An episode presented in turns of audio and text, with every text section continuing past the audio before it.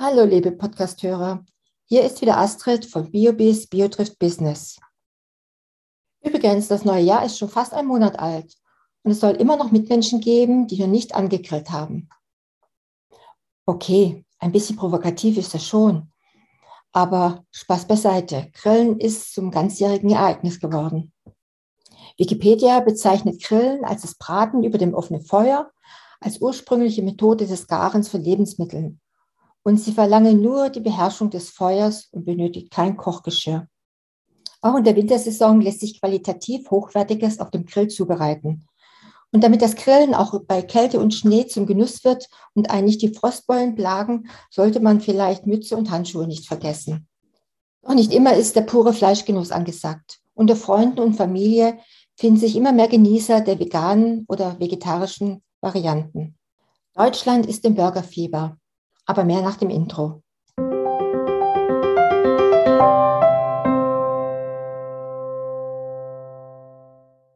Ich sagte es ja schon, Deutschland ist im Burgerfieber. Doch nicht nur die Menge an guten Burgern macht uns Freude, sondern auch die Kreativität und Vielfalt, die man diesen Burgern inzwischen angedeihen lässt.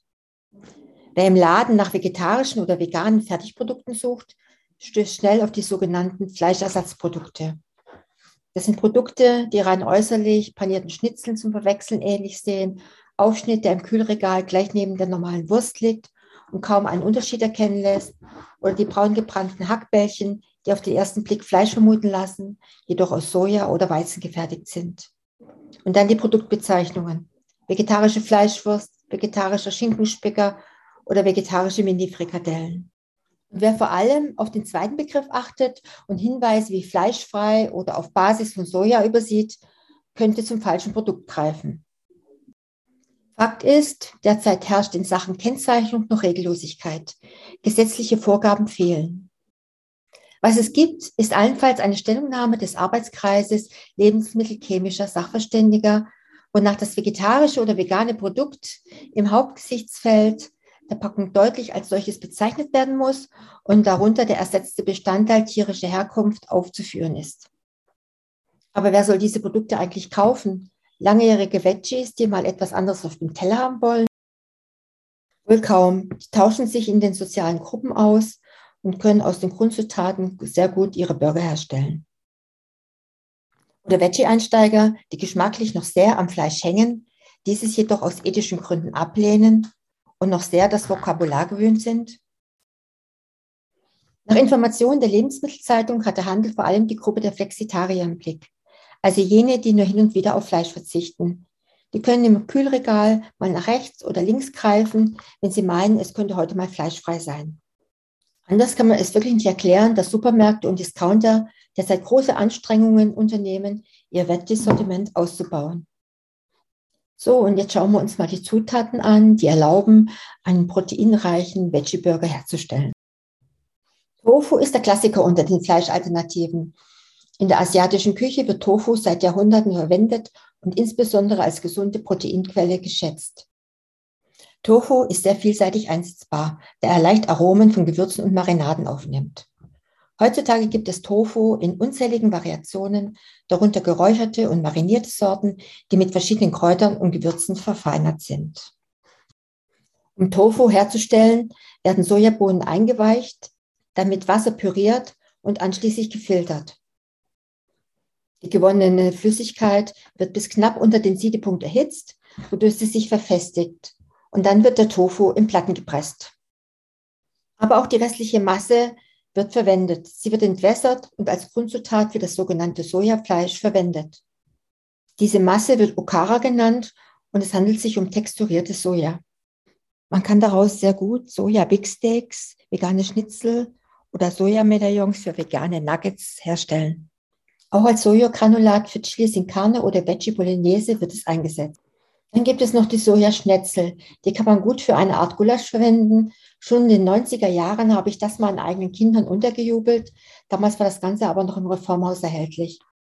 Sojaschnetzel und Co. sind sehr preiswerte Zutaten, die einfach zuzubereiten sind.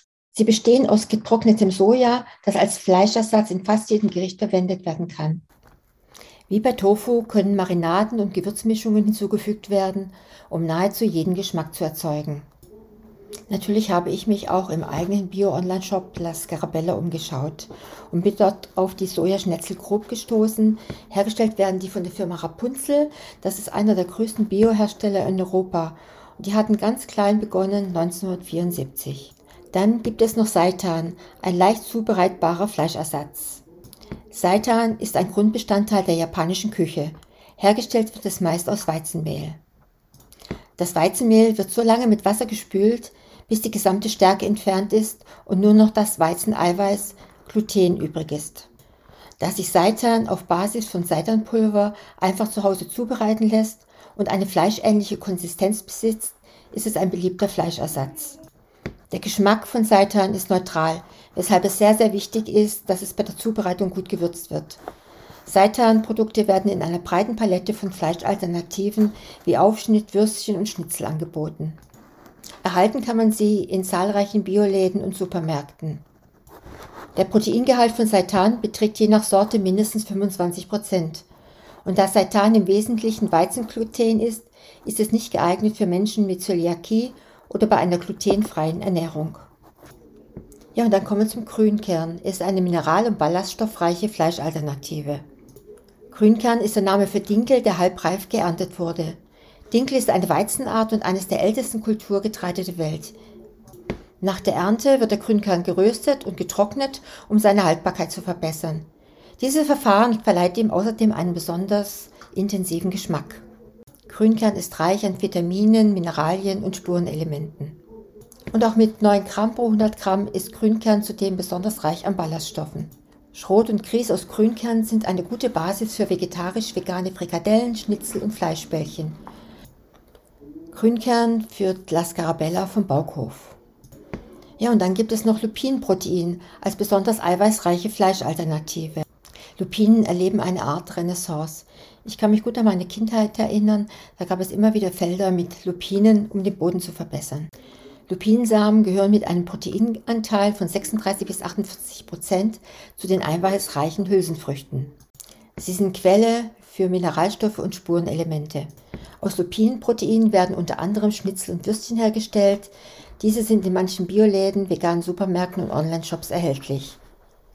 Lupinen haben die Eigenschaft, weniger blähend zu sein wie andere Hülsenfrüchte und sind somit besser verträglich.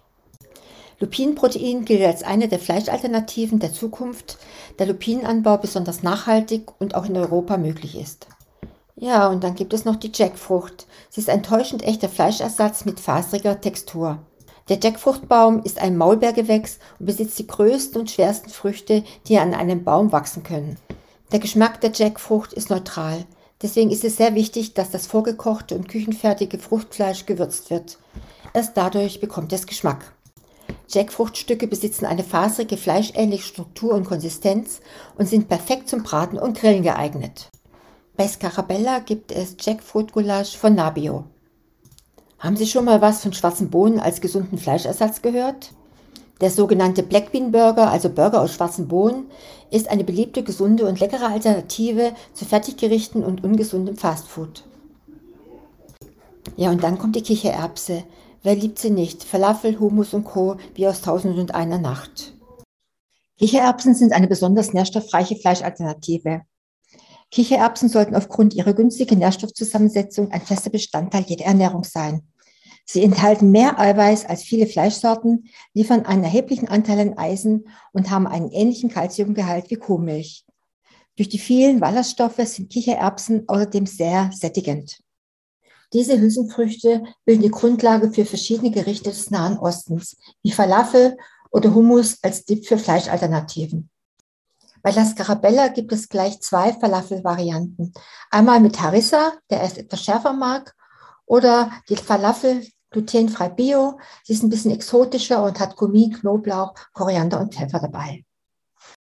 Ja, und dann haben wir unsere guten alten Haferflocken. Aus Haferflocken können leckere vegane Bratlinge zubereitet werden. Diesen Haferteig kann man zum Beispiel mit Gemüse und pflanzlichen Proteinen wie roten Linsen kombinieren. Auf die hochwertigen Inhaltsstoffe von Haferflocken brauche ich ja wohl nicht einzugehen. Haferflocken sind günstig in jedem Supermarkt oder Discounter erhältlich. Bei La Scarabella gibt es den Gemüseburger glutenfrei von der Baukhofmühle. Es gibt auch den Tomatenburger mit Basilikum, glutenfrei Bio. La Scarabella bekommt ihre Burger vom Baukhof. Der Baukhof ist einer der ältesten Biohöfe Deutschlands. Ja, das war einmal eine kleine Auswahl an Zutaten für vegetarische Burger. Denn konventionelle Fleischproduktion ist klimaschädlich und mit hohem Ressourcenverbrauch verbunden. Zudem stehen Massentierhaltung und Medikamenteneinsatz in der Tiermast in der Kritik. Wer es gern einmal vegetarisch oder vegan probieren möchte, kann sich über www.biobis.online im Bio-Online-Shop La Scarabella einmal umschauen.